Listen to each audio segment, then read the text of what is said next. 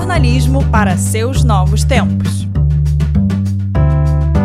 Fala aí pessoal, eu sou o Júlio Lubianco e esse é o podcast do Brio, série Primeiros Passos, sempre com uma entrevista de um jornalista experiente explicando para você como ele começou no jornalismo, quais as oportunidades que ele teve, como as aproveitou e quais deixou passar. A ideia é ajudar você a conhecer um pouco mais das trajetórias desses profissionais e inspirar a sua própria trajetória na profissão com bons exemplos e com aprendizado com os erros dos outros.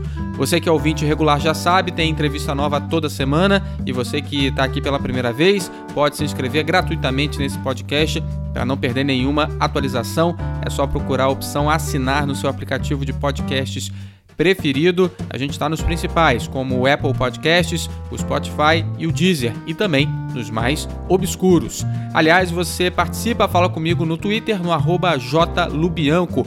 Manda a sua sugestão, crítica ou elogio, eu respondo a todos os comentários.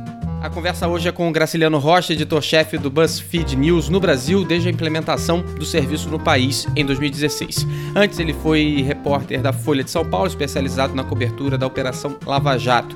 Também já havia atuado entre 2008 e 2011 como correspondente do jornal em Porto Alegre e em Salvador. Entre 2011 e 2015, ficou baseado em Paris, de onde participou de coberturas internacionais importantes, como a renúncia do Papa Bento XVI, a guerra do Mali e o ataque terrorista ao Charlie Hebdo. Olá, Graciliano, tudo bem? Como é que tá? Prazer falar contigo. Olá, um prazer, um, um prazer falar com você, Júlio. Um prazer falar para o podcast do Brio. O Graciliano Rocha é mentor do Brio, especializado em jornalismo investigativo, debunking, que é o combate ao fake news, redes sociais e coberturas internacionais. Graciliano, mais do que é, saber onde é que você começou no jornalismo, eu queria saber como é que você é, é, iniciou a carreira, como é que você conseguiu o seu primeiro trabalho como jornalista profissional. O meu primeiro emprego foi num jornal de uma pequena cidade do Mato Grosso do Sul. Eu, eu me formei em jornalismo pela Universidade Federal do Mato Grosso do Sul. É, também, também sou formado em letras e estudei direito. E em 1996 eu consegui o meu primeiro trabalho como repórter de coberturas policiais num jornal de uma pequena cidade chamada Ponta Porã, que está na fronteira com o Paraguai. E, e, basicamente era uma região violentíssima. É, essa, essa região da fronteira do Brasil com o Paraguai sempre ostentou altos índices de homicídio, é uma, é uma região onde o crime organizado está instalado há muito tempo. E meu, meu primeiro trabalho foi na verdade, na verdade, naquele período, naquele período era é, a internet não havia nem chegado a Ponta Porã, tinha um provedor de internet ainda. E quando eu fui para a cidade, depois da, da, da, da, da, da faculdade em, si, aí eu, aí eu consegui um trabalho primeiro como revisor do jornal, que é uma função que nem existe mais, que é consistir em você ler as páginas do jornal antes de ir para para gráfica, só para tentar limpar os erros de português. E, e, depois eu acabei me incorporando ao time de repórteres para cobrir polícia. Como é que foi o processo seletivo? Teve um processo seletivo? Como é que você ficou sabendo dessa vaga? Por que, que você foi para Ponta Porã? Na verdade, o, o Ponta Porã tinha sido uma cidade onde eu tinha vivido uma parte da vida.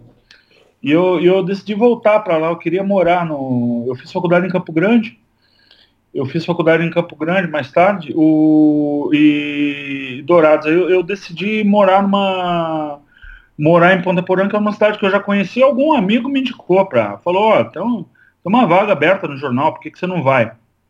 E era um momento que eu estava repensando a minha vida, eu tinha acabado de entrar na faculdade de direito, então eu estava eu estava oscilando entre ser advogado e eu acabei arrumando esse emprego e fiquei enquanto eu fui tocando a faculdade de Direito, eu fui, eu fui trabalhando como repórter, mas é porque é uma cidade pequena, é, pouca mão de obra qualificada em jornalismo naquele período, dos anos 90, é, só tinha faculdade de jornalismo no Mato Grosso do Sul em uma cidade, entendeu? Então foi é, é, é um ambiente concorrencial totalmente diferente do, do, do que existe hoje nas grandes cidades, né? É, na, na, quando você pensa, por exemplo, nas maiores cidades do país, a quantidade de jovens que se formam todo ano, e, por outro lado, a diminuição nas vagas das redações, É, hoje é muito mais difícil, hoje me parece muito mais difícil é, começar na profissão como repórter do que há, há 20, 22 anos. E, Graciliano, qual que era a sua maior dificuldade nos seus primeiros tempos de redação? Que tipo de tarefa você achava difícil? Você tinha é, mais dificuldade mesmo para entregar? Meu texto era muito ruim. Meu texto era muito, muito, muito ruim. Porque eu era. Eu tinha um, um defeito que eu era. Que, que eu acho que os jovens eles tendem a ter é que eu, me achava muito inteligente quando eu tinha 22 anos.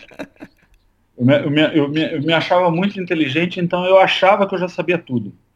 E, e, sei lá, se eu revisitar esses textos de, de, de 20 anos atrás, hoje eu cairia duro de vergonha, porque, sei lá, adorava o nariz de cera, gostava de, de, de esconder informação no terceiro parágrafo, então foi, foi coisas que, tipo, a principal dificuldade foi essa.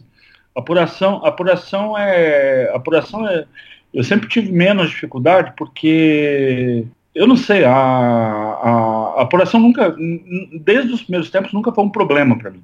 Eu sabia identificar onde é que estava uma notícia, ou não. Mas escrever era, era, uma, era, uma, era, uma, era, uma, era uma coisa terrível. Então era um texto pomposo, não sei o quê, e, e demorou muito tempo demorou muito tempo para eu melhorar o texto. Melhorar o texto significa simplificar o texto.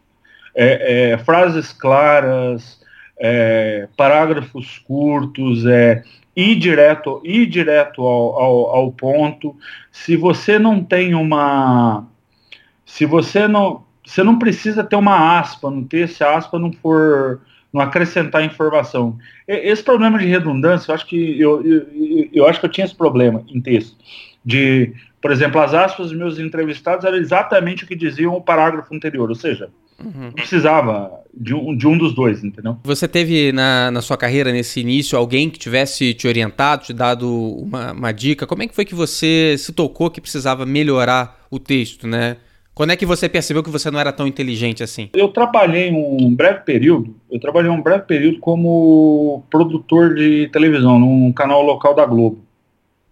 Num canal local da Globo. Um, um emprego terrível, por sinal, porque eu fazia o Bom Dia MS, que era aquele negócio que eu tinha que levantar quatro e meia da manhã para ir para para ir para redação, etc. E eu pautava repórteres. E os repórteres voltavam com texto e, e, eu aprendi muito com o texto de televisão. As pessoas têm uma. Óbvio, óbvio que tem todo tipo de texto em televisão, mas é, é injusto dizer, por exemplo, que o texto de televisão é, por natureza, um texto pobre. Não, é, como, como, como você só tem uma oportunidade em televisão, só tem uma oportunidade de passar uma informação para quem está assistindo, é, ou seja, o, o, o, telespectador ele não tem o recurso de voltar um, um, o parágrafo anterior, se ele não entendeu direito uma, uma informação, como, como tem no jornal impresso, no texto escrito de maneira geral. Então, o texto de televisão ele tem que ser simples e muito informativo. Se, o, hoje, por exemplo, alguns dos melhores textos que, do, do jornalismo, ainda hoje eu considero textos de TV. Eu acho, eu acho por exemplo, tipo alguns caras que são extremamente, eles são, eles tratam informação com profundidade, com abrangência e, e de uma forma extremamente simples. Então, então eu acho que o, o, o eu, eu, eu, eu, eu, eu, eu tive o lampejo de falar, nossa, como é, como meu texto é ruim, no momento que eu fui trabalhar em televisão. Você percebeu que você precisava simplificar, né? É, eu e, e acabar, por exemplo, tipo, é, é, e acabar, por exemplo, é, é expressões juridiquês, uhum. economês. Tipo, se você olhar, se você, se você olhar, isso é um problema, por exemplo, de setoristas. É, gente que cobre judiciário ou que cobre mercado de capitais ou bolsa de valores, ele tem que se cuidar muito para ele não, para esse tipo de profissional, este ou esta profissional, tem que ter um cuidado adicional para não acabar sendo contaminado sem querer pela linguagem das fontes, entendeu? Sim. A ideia sempre nossa é traduzir, né, para um público amplo o que aquela fonte está falando no mundo jurídico, no mundo policial, no mundo político. É, e, e tem o um problema também do fontismo, né?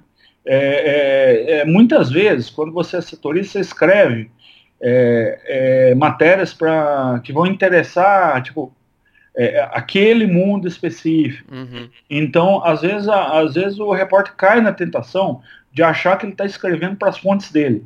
Isso é, isso é um, um problemão que você vê em, em veículos grandes, veículos pequenos, é, veículos do Brasil, veículos de fora. E então você tem que ter um, você tem que ter um, um, um policiamento muito grande de, de, de, duas coisas no texto: é, é, é, é simplicidade e clareza. É, é, um, é um negócio. Eu vou falar uma coisa pode até parecer boba, mas o só, só escreve, claro, quem pensa com clareza. Tipo, você tem que entender daquilo que você. Você tem que tipo, entender o que, que você tá. O que, que você tá contando. A partir do momento que você entende, você consegue traduzir isso para a linguagem de gente, né? Não é bobo, né? É, é simples, né? É, é, quer dizer, bobo é a gente não ter percebido antes que a, a, a receita é tão simples, né? A Coco Chanel, né, criadora da, da grife, a estilista que dizia que a elegância está na simplicidade, né?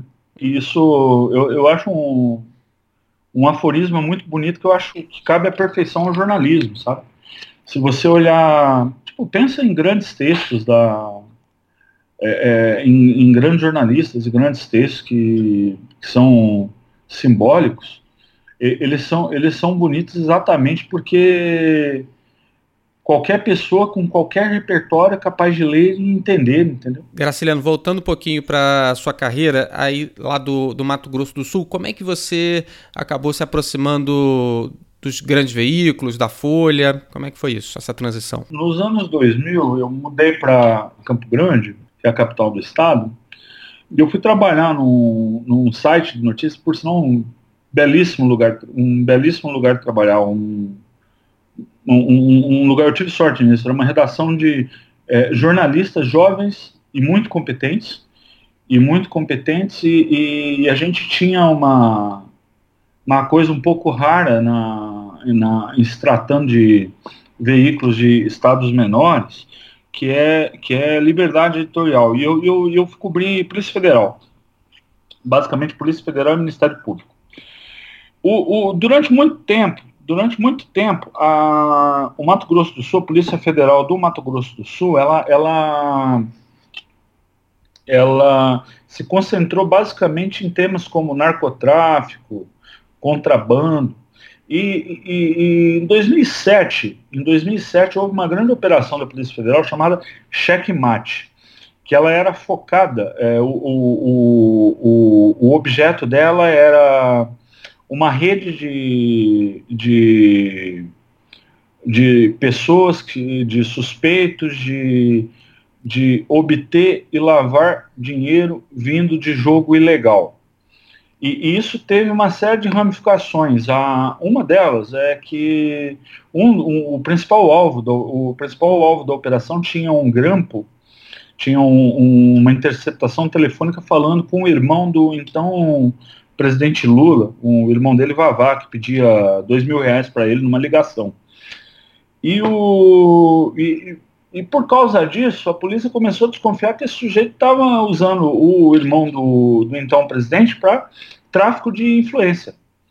Para tráfico de influência, para obter favores no governo federal. Então, essa operação foi uma operação que chamou a atenção é, da imprensa nacional para o Mato Grosso do Sul.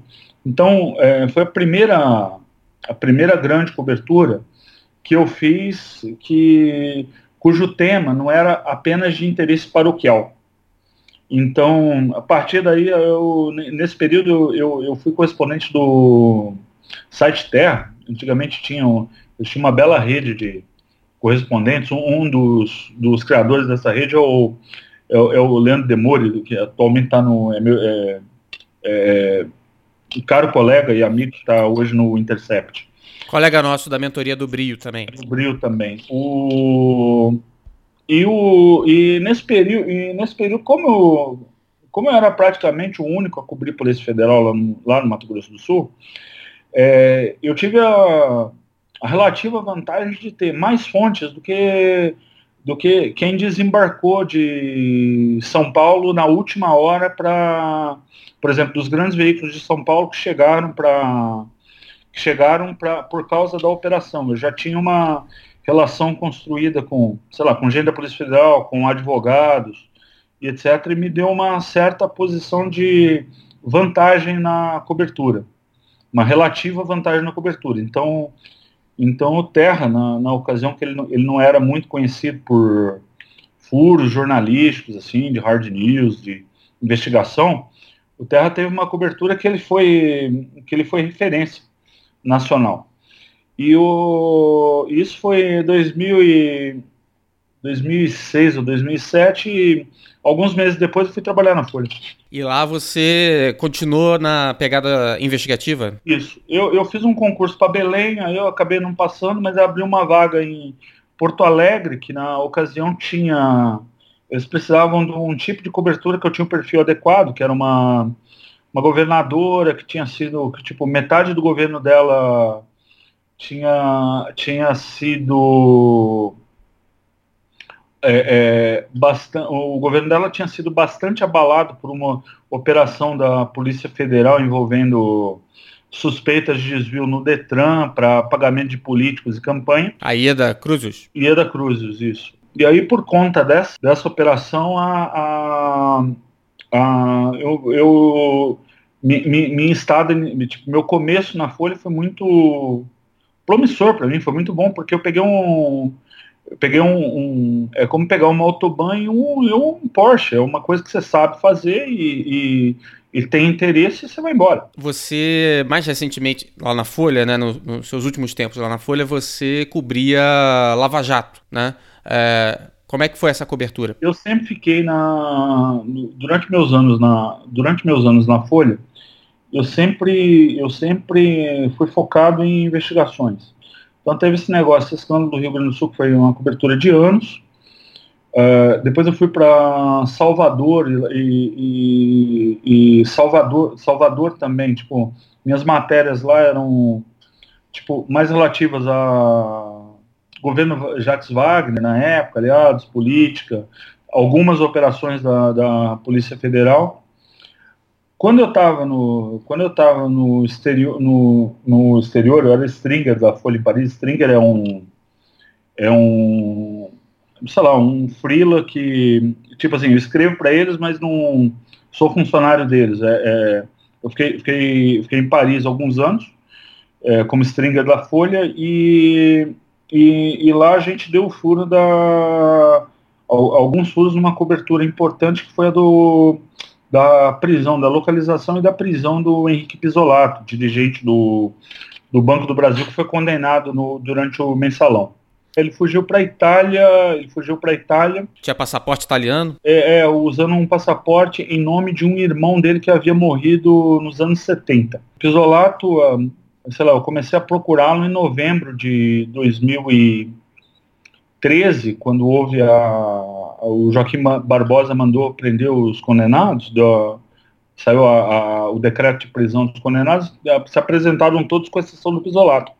Então o jornal me mandou para a Itália em, em novembro, fiquei um, uma temporada tentando, tipo, buscando fonte, buscando como é que, tipo, um fugitivo, se ele estiver aqui, que passos burocráticos que ele teria que que dar para se estabelecer no país, caso ele tenha um passaporte, caso ele não tenha. Então, assim, comecei a levantar algumas fontes que podiam me, me ajudar no futuro. E, de fato, no dia da.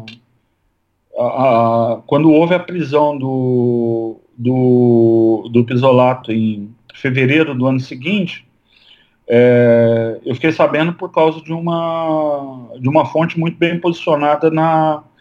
É, dentro do governo italiano, que era alguém que eu já vinha cultivando desde novembro. Você falou de algumas matérias que você fez, algumas coberturas que você participou. Qual é aquela matéria ou cobertura que você mais se orgulha de ter feito até hoje na sua carreira? Sei lá, o, como. O, eu, eu, eu, não penso muito nisso, não. Ju, ju, juro por Deus. A, eu, eu penso, assim, sem, sem, sem hipocrisia mesmo. Ah, eu acho que já fiz coisas boas. Eu acho que, como todo mundo, às vezes você erra, você se engana, tem os erros que você comete. É, é, também, eu, eu. Quando eu penso, por exemplo, tipo, ok, houve, por exemplo, o Carlos Pisolato foi muito bom para a minha carreira. Ah, Logo depois eu viria, voltaria para o Brasil para integrar o time de investigação da Lava Jato. A primeira matéria sobre as contas do Eduardo Cunha na Suíça foi minha. Então, assim, tudo isso é importante. Mais tarde, quando eu virei editor no BuzzFeed, que eu saí da Folha para ir para o BuzzFeed News, eu me orgulho muito de ter editado, por exemplo, os furos que a gente deu de, da lista de pagamentos da Odebrecht, aquelas que tinham os apelidos e tal que a gente é uma equipe muito pequena e a gente deu um furo, tipo, e, e todos os jornais, revistas e televisão tiveram que citar a gente. É, é até, assim, você pode trabalhar num, tipo, esse furo como, esse furo como editor, é, é, eu gosto muito, eu, eu, gosto muito dele, porque o, o no caso da, da, cobertura da Odebrecht ou, ou, ou mais tarde, tipo, os negócios da faculdade do Gilmar Mendes, é, é, eu gosto muito deles porque envolve, envolveram a, sei lá, é, grandes repórteres que eu recrutei, com quem eu trabalhei junto, é, que tiveram as condições, tempo, dinheiro para ir atrás de, de grandes furos. Então, então, eu vejo o jornalismo que eu pratico como necessário, porque é, é monitorar a gente poderosa, né? É um pouco de. tem espírito público envolvido nisso. Então eu gosto, eu gosto da, de maneira geral, eu gosto do, eu gosto do, do meu trabalho, mas não estaria nada em particular de orgulho. Me orgulho do, da profissão que escolhi. Você citou na, na, nessa resposta aí que cometeu alguns erros, claro, como todos nós. Tem algum que te marcou especialmente? Ah, tem.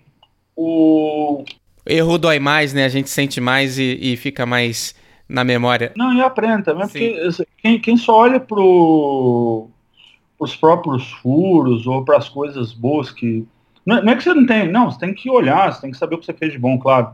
Mas se você tiver o foco excessivamente só no, no, no que você acertou, eu acho que você é, é incapaz, é, é, tipo assim, é um pouco de que chama isso? É, é ilusório, né? Pode ter pouco senso crítico com si mesmo, assim. E, e o, o, o, se a gente tem, tem. Se a gente critica os outros, a gente tem que ser bem mais duro com a gente, sabe? Porque. Bom, enfim. Ah, sobre, so, so, sobre erros.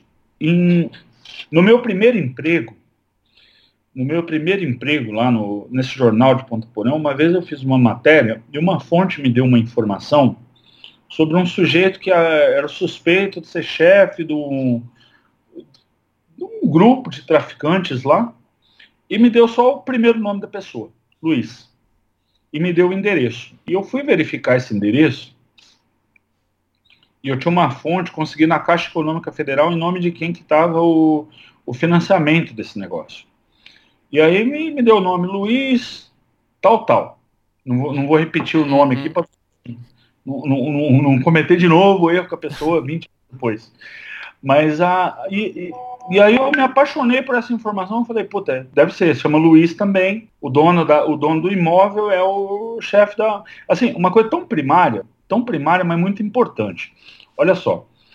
Aí eu voltei na minha fonte e perguntei: o nome seria o nome inteiro seria Luiz Fulano de Tal? Aí a fonte falou: É, eu acho que sim. E eu publiquei com base no, na minha apuração da Caixa Econômica, mais uma fonte falando: É, eu acho que sim.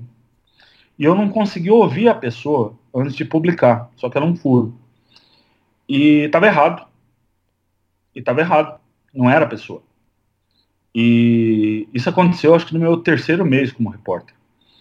Foi, foi, um erro, assim, mas, mas, me devastou de tal maneira, porque, assim, eu procurei a pessoa pessoalmente, me desculpei, além do, de, obviamente, um, um, uma a matéria... Né? Não só pedir desculpas, assim, de maneira inequívoca para a pessoa, ocorreu um erro do repórter, tal, e, e, e eu escrevi isso, não, não foi meu chefe que pediu para escrever, eu pedi para escrever, porque eu queria, eu queria assim, me desculpar de uma maneira inequívoca. Eu não estava nem preocupado, a pessoa não tinha nem intenção, nem tinha expressado intenção de processar o jornal, etc. Mas assim, eu fiquei transtornado de, de cometer um troço desse. Eu fiquei imaginando, poxa, já imaginou se alguém faz isso comigo, ou com meu pai, ou com alguém que eu conheço? O quanto que não deve doer você aparecer o teu nome no, no noticiário, você como suspeito de uma coisa que você simplesmente não tem nada a ver? Esse erro, ele, ele é, ele para mim, é meu erro de ouro, porque eu sempre penso, eu sempre penso nele. E, e, ele me obrigou a ser mais rigoroso com a minha apuração ao longo da minha vida. Quer dizer, vamos olhar o copo meio cheio, né? Você deu sorte de errar tão gravemente no início da sua carreira e levou isso para refinar sua apuração mais adiante, né? Puxa, isso aí foi o, o e isso me permitiu assim um grande aprendizado traumático, mas logo no começo. Eu, eu, eu, posso te falar com certeza, eu nunca publiquei o nome de algum suspeito, ou quem quer que fosse, por mais famosa que fosse a pessoa, ou, ou, ou por pior reputação que tivesse determinado político, se eu não tivesse checado, rechecado, feito tudo de novo, porque o, o, erro que eu cometi com o seu Luiz, ele é como sei lá, como um espectro, como um fantasma que tá que dorme comigo, acorda comigo, na hora que eu estou escrevendo. Ah, mas será que não vale uma outra checagem disso aqui? Eu, eu acho que muita gente que está ouvindo, que tá ouvindo essa nossa conversa está relembrando dos seus próprios erros, dos seus próprios fantasmas que, que, que dormem com a gente, né? Eu estou lembrando dos meus. É um negócio que sempre, que esse troço me ensinou também, que, tipo, é um troço da, da, de você ser transparente. Errar, todo mundo erra. Se você errar demais, é melhor você mudar de profissão, porque também você não pode ficar informando, tipo, errando demais. Mas assim, erro todo mundo está sujeito. Aconteceu, não é para acontecer. Aconteceu, é a mesma coisa, é como funciona uma cozinha. Você derramou azeite no chão, o que, que você faz? Você não vai negar que o azeite caiu. Você vai chegar lá, vai limpar, vai. Com, com, com, jornal, com, com jornalismo é a mesma coisa. Você errou, assuma claramente que você cometeu um erro. Pessoas que compram o seu jornal, elas estão dispostas a perdoar um erro que foi cometido de boa fé. Desde que você seja, desde que você haja também de boa fé na hora de reportar esse erro e de se tratar. Então é, é, é, como manter a cozinha limpa. Não, não, assim, erros acontecem, não devia, mas acontece. Aconteceu, seja, seja o, o mais transparente possível porque eu, eu, realmente eu fico irritado como leitor quando eu vejo um erro e eu vejo, tipo, quem errou, a publicação que errou, etc., tipo, tergiversando e relativizando o erro cometido. Não, não, não, não, se deve fazer isso. Graciliano, você assumiu em 2016 a edição executiva do BuzzFeed News no Brasil, né? E eu queria que você falasse como é que é a operação, como é que ela está estruturada hoje no Brasil. Bom, o BuzzFeed é, é uma companhia americana que surgiu como entretenimento na internet, virais. Antigamente a gente era conhecido nos Estados Unidos, no Brasil também como listas. E em 2013, nos Estados Unidos, 2013 2014, é, o BuzzFeed resolveu apostar numa operação é, de fôlego de jornalismo. Achava que tinha espaço para um novo veículo de, de informação que concorresse com os grandes em grandes histórias e, e montou um time nos Estados Unidos de ó, sei lá de excelentes jornalistas com uma super reputação Ben Smith que veio do político Mark Schultz que é, é, ganhou o prêmio Pulitzer por uma série de matérias no Wall Street Journal, gente que veio, a editora de internacional que está lá até hoje, a Miriam Elder, veio do Guardian, ela foi correspondente do Guardian em, em Moscou, ou seja, cobriu Putin, então, é, gente do New York Times, então, então o BuzzFeed fez isso nos Estados Unidos, e no Brasil a operação também tinha começado de, de, de maneira similar, com entretenimento, a gente está presente no Brasil desde 2014, 2015, com entretenimento. Primeiro a gente era conhecido por listas, em 2016 a gente começou uma operação de notícia. É, a gente começou com, com, com um propósito muito claro, a gente não é é, nenhum dos grandes jornais, a gente não é uma grande televisão, mas a gente vai funcionar como um, um veículo, como se a gente fosse uma coluna de política, sei lá, radar, painel, etc., mas focado exclusivamente em informação em primeira mão, em furo. Em furo. E a, óbvio, obviamente você não tem, não tem um furo todos os dias, como, como a gente gostaria, mas é o que a gente persegue é informação exclusiva. É a história que você só vai ler no BuzzFeed News, não vai ler em nenhum outro lugar. Nesses dois anos, é, eu, eu, eu acredito que a gente construiu uma, uma reputação, uma reputação tanto diante do nosso leitorado quanto, de, quanto na, na própria é, indústria do jornalismo no Brasil com, com essas marcas. A gente persegue, a gente persegue informação exclusiva. Uma pena, né, Graciliano? Eu acho, pelo menos na minha opinião, que outros veículos de imprensa, num momento tão difícil que a gente vive, outros editores, outros diretores de redação não tenham ainda percebido que é só isso que vai salvar o, o, o jornalismo diante do público, né? Perseguir a informação exclusiva e não estar tá preocupado é, tanto se está dando a mesma coisa ou não que o concorrente, né? Isso é uma coisa que eu sempre defendi também. É, infelizmente, nem sempre consigo convencer todo mundo. Cara, notícia é aquilo que ninguém sabia antes. Exato. Esse, esse conceito não vai mudar. Pode mudar a plataforma, pode ser no papel, televisão, internet, é, é, seja, seja o que for, mas assim, notícia, o que tem valor, o que tem valor é você ler uma coisa que seja relevante pela primeira vez. É, é, é esse, é, esse é, o, é o grande valor disso que a gente faz. E, e, é uma coisa que não é barata de fazer. Não é barata de fazer. Você precisa de profissionais muito qualificados, você precisa apostar é, um furo ele, ele não nasce ele não nasce como orvalho a cada manhã ele é, ele é fruto de ele é fruto de trabalho vivo de conversar de manter fonte de manter fonte de estar todos os dias de perseverar e fracassar de perseverar e descobrir um pedacinho é, perseverar e descobrir outro pedacinho até o momento que você tenha uma, uma história. Esse é o esse é o, é o valor é, para mim, universal, é, é, o valor, é um valor universal e atemporal do jornalismo.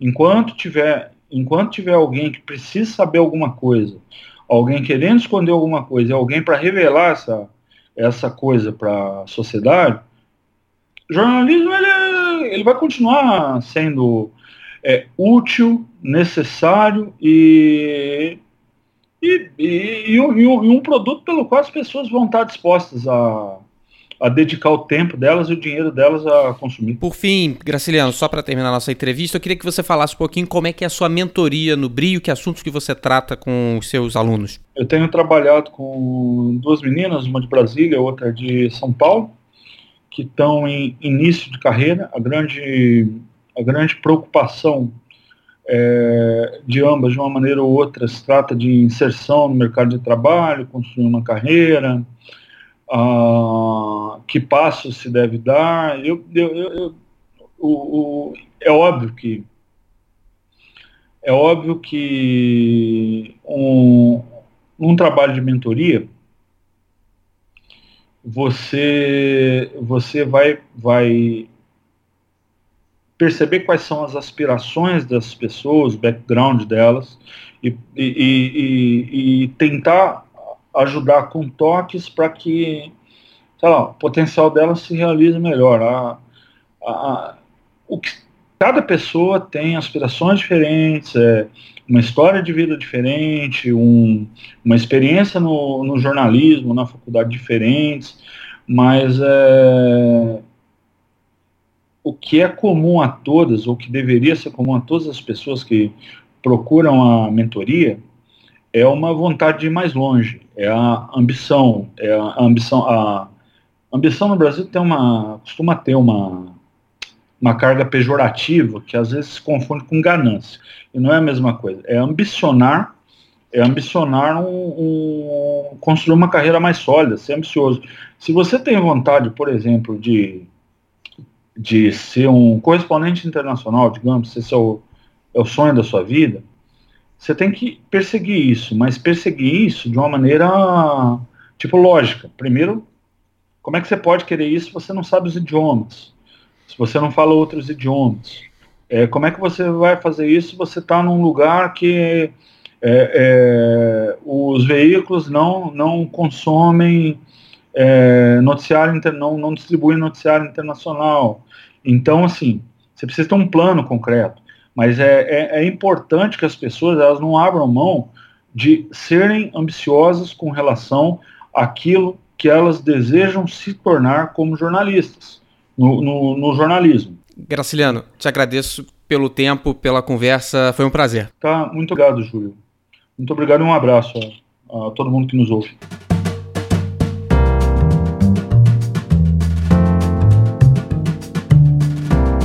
Esse foi o Graciliano Rocha, editor-chefe do BuzzFeed News no Brasil. Para saber mais sobre ele e sobre a mentoria dele no Brio, você acessa briohunter.org/mentoria. Para você que gostou e quer ouvir outras entrevistas como essa, assina o nosso podcast gratuitamente no seu aplicativo preferido. Novas entrevistas toda segunda-feira. Dá para entrar na conversa sobre carreira e primeiros passos no jornalismo. Fala comigo no Twitter no arroba jlubianco. Muito obrigado a você que ouviu até aqui. Esse podcast é uma coprodução do Bri com a fábrica de podcasts. Eu sou o Júlio Lubianco e fico por aqui. Um grande abraço e até a próxima.